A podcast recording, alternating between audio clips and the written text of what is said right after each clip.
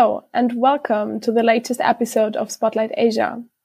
In this podcast, we want to speak about topics and regions that are often overlooked in German or mainstream media. We are part of Polis 180, a grassroots think tank on European and foreign policy, and founded this program connecting Asia to stimulate a young discourse on political, economic, and cultural issues in the Asian Pacific region.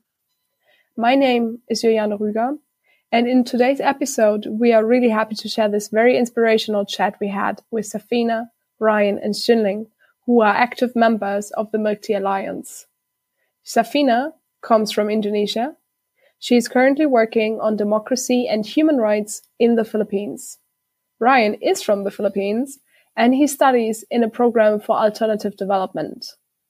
Finally, Xunling is based in England and shares his bird's eye perspective on the alliance from an European angle. In this episode, they are enlightening us about the Tea Alliance, the meaning behind that name, and how its members organize themselves. The term Tea Alliance has become associated with pro-democracy supporters across Southeast Asia and especially in Hong Kong, Taiwan, Thailand, Myanmar, Philippines, Belarus, and Indonesia. It actually appeared first online in 2020 when a prominent Thai actor posted a photo online advocating for Hong Kong's independence from mainland China. As supporters of mainland China and Chinese nationalists insulted the actor online, Thai netizens and anti-Chinese internet users, mostly from Hong Kong and Taiwan, jumped to the actor's defense. In the following months, the Tea Alliance evolved from an anti-Beijing meme into a leaderless protest movement pushing for change across Southeast Asia. Turning now to our guests. Welcome everybody in the podcast. Can you tell me what is the meaning behind the name Tea Alliance? So the actual hashtag Tea Alliance came out of the, the Twitter war because it was between in the main, Thai netizens, Taiwanese netizens, and Hong Kong netizens on one side of it. And the joke was that they were unified by their different forms of, of milk tea.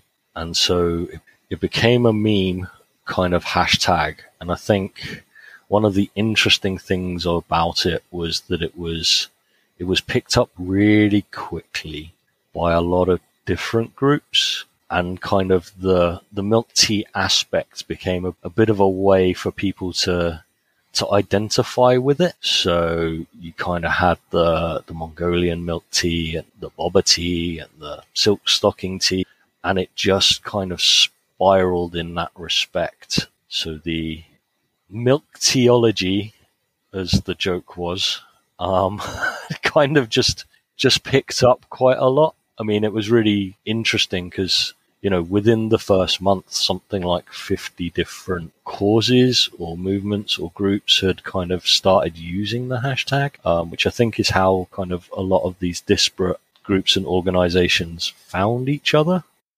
Yeah, maybe to add to that, I'm looking at the picture of uh, Tea Alliance uh, page. And yeah, I think I agree with Xunling with the variety of, of the milk tea drinks and how it symbolize it become a symbol of the different forms of regional solidarity that ah do you drink milk tea? Ah, we also have milk tea in our country but it looks somewhat different with yours. But in a way it's still milk tea. So i get the sense that ah, it's easy to be become picked up by uh, groups especially when it started to become like a loose movement uh, in the in each of the countries, especially in issues that concerns with greater powers like China and the US and etc. What I think is every movement either is a, a firm movement or loose movements needed a symbol, right? And the symbol that is strength enough and that will be like a melting pot of these issues as regional issues, take a national to regional issues is the milk tea itself. It's like a gastropolitics. Gastronomics is used to be to share about culture, etc. But in the Milk Tea Alliance, it's a gastropolitics because we we share its culture. What culture that we feel, what we get, it's like the culture of authoritarianism that we share among each each other countries. And I think that is what makes Milk Alliance really uh, hurt, really be our melting pot as a symbol because we, we share about it. What unites you across different countries and different contexts? What unites this regional Milk Tea Alliance is the struggle against authoritarianism. I pointed a while ago that China has been like a major adversary in the regional politics. And I think even before the pandemic, the youth have been really have become more aware of the issues and have been struggling for each of their uh, sovereignties against uh, Chinese uh, aggressive development in the region. Maybe to point it out, I think it also sticks with each of our political uh, what happens in the national politics in the in each of our countries each each of us hears what happens in Taiwan, each of us hears what happens in Indonesia and the various issues that they are facing. With the I, I like the term that Safina used, gastropolitics. In I think in the Philippines, term there's a concept that tagos sa bituka, the issues hits the guts. That's why people uh, are actively joining in this movement, this loose movement. Yeah, I think one of the, the things that definitely brought kind of the the solidarity across contexts was the fact that everybody started to see that the struggles that they were facing were very similar as well. So authoritarianism in Hong Kong, in Thailand, some of the the laws that were being imposed or used to suppress used to suppress protesters and speech were very similar. Similarly, in Indonesia, you had like the omnibus law, and then you've got kind of similarities between lese majesty laws in uh, Malaysia and, and things like that. And it's that kind of like there is a common thread of oppression running across the region, especially, or that just, you know, and those kind of like understandings of and almost empathy and sympathy and just support for each other became really kind of important and more well understood. And I think the other thing was that people began to realize that they could speak about other people's contexts in a safer way. So you weren't going to get tr- in trouble in Thailand for, for speaking out for Hong Kong and maybe ditto in other in other areas. And I think that kind of protest swapping to avoid prosecution um, was quite a quite an important aspect to it as well. To what extent is there going to be an impact when we look at these transnational protest movements? And how tangible is this alliance? I think that's a really difficult one to answer. And I think a lot will depend on how you define impact. So I think and this is really hard because no one's got kind of a full view of everybody or everything that's going on by any stretch of the imagination. I think some of the important bits are the, and we'll start kind of at the, the more personal and individual level. Like the Milk Tea Alliance's existence helps sustain struggle in some respect just by the feeling that you're not alone in it and that there are people listening and helping and amplifying. And then I think in kind of a, a wider impact aspect, it's built a lot of relationships and friendships across contexts. And that allows things like tactic sharing and ideas sharing and cross context working on a wider regional issue to happen uh, a lot more smoothly and a lot more directly. And I think one of the, the last things that kind of is really important is that it's it's activated a huge amount of people. And while that might not have any kind of immediate impacts, it kind of sows the seeds for the future. And I think we'll see that there's a lot of people coming through either in more established organizations or actually building newer organizations whose introduction to the kind of politics or regional activism or local activism came through the Milk Tea Alliance. And I think we'll start to see that kind of, I mean, we're beginning to see that now, but I think over the next couple of years, we'll really like, suddenly there will be a lot of young people that are doing a lot of really quite incredible things. And I think we are definitely seeing that in some of the contexts already, but I think that will that will influence quite dramatically some of the pre-existing networks and, and struggles. Yeah, I agree with Sun Ling that it's it's hard question to answer because it's it's more about the people that matters. Is when we face some problems, we tend to analyze it by the perspective of states, the perspective of whatever we call uh, state or countries. But so the people that we should talk about, the individuals that matters, is is tend to be missed. And within these loose movements, we take individuals. Every person's is really important. And I think that is a the, the best part of being a loose movements because we also don't have a leader and everyone's could be the core of the movements and consequently if they hit me if for example there will be another person another individuals that will stand up again. And that is what makes movements always staying alive.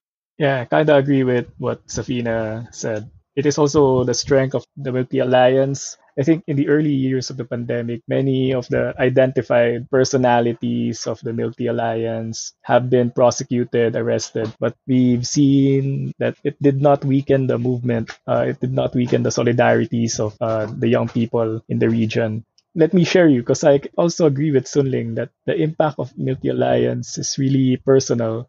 I can share like from being a passive observer and down to being introduced to this group that hearing the direct stories of activists in Myanmar and their uh, various struggles is what like strengthens me or inspires me that things can be done to assist their struggle.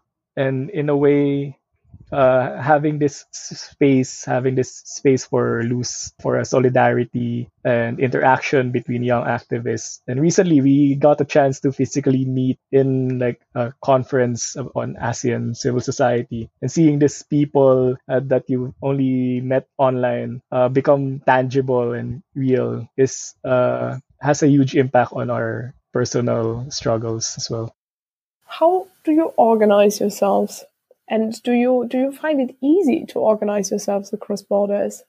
It's not really hugely organized, and this is why we always say this is a a loose coalition. So there are numerous spaces that exist, mainly in the digital area. Um, so you've got different signal groups, you've got different Telegram groups, you've got different Discords or group chats on Twitter, or all of these different kind of connectivity points and each grouping and there is some overlap and there are some very standalone ones like position and do very differently. Um, so the milk tea alliance friends of myanmar group you know that was set up very much to provide support in whatever way people could to the resistance in myanmar. Um, then you've got other discord groups that are way more kind of like this is just a place for people to hang out and share stuff. And I think that's one of the weird and wonderful things because I can speak to kind of how the,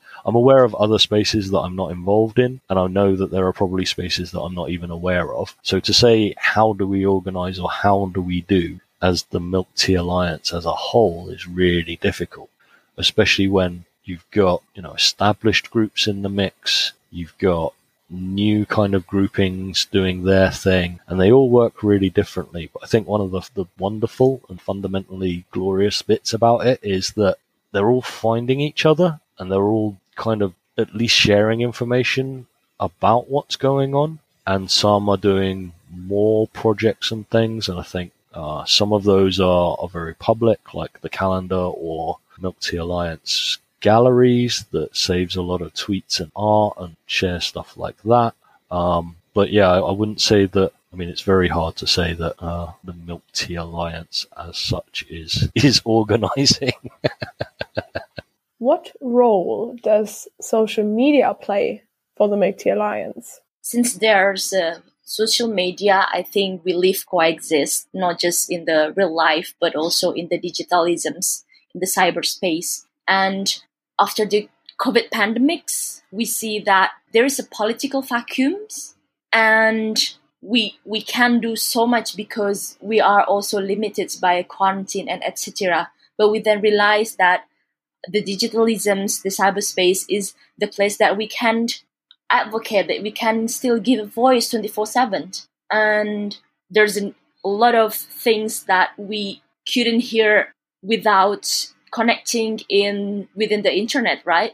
So like the hashtag of what's happening in Thailand, what's happening in Myanmar, is giving us an informations uh, from the ground is never heard in the mainstream media. So the social media, the news uh, that is tweeted by all the activists on the ground is like our our source that is really important and how we also manage how we fight about it.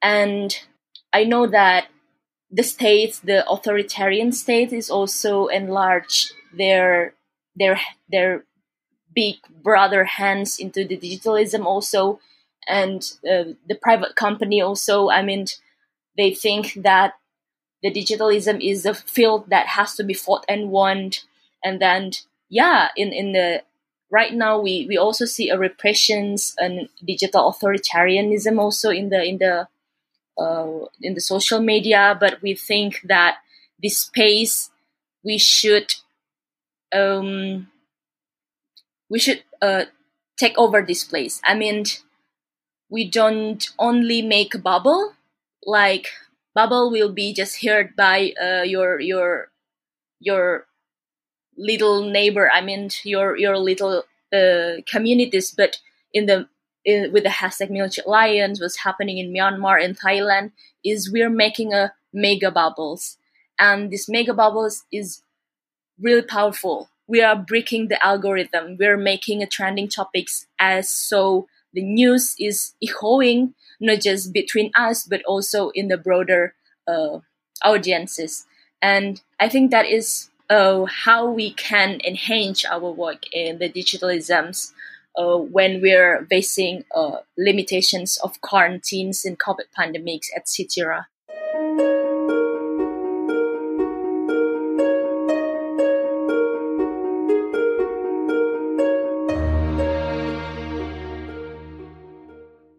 Thank you very much for listening. We really hope you enjoyed this podcast series on the Milk Tea Alliance. Soon, we will brought a second episode on the topic where we figure out where the Milk Alliance is currently active, what the core values are, and what democracy means to our three guests. We will also hear more about the latest happenings in the region, so stay tuned. The Polis 180 podcast reflects only the opinion of the authors. Their responsibility for the content lies with them. Polis 180 is a grassroots think tank that helps translating scientific findings for policymakers. We bring ideas, analysis, and solutions for our generation into the political discourse through innovative, participatory, and inclusive approaches.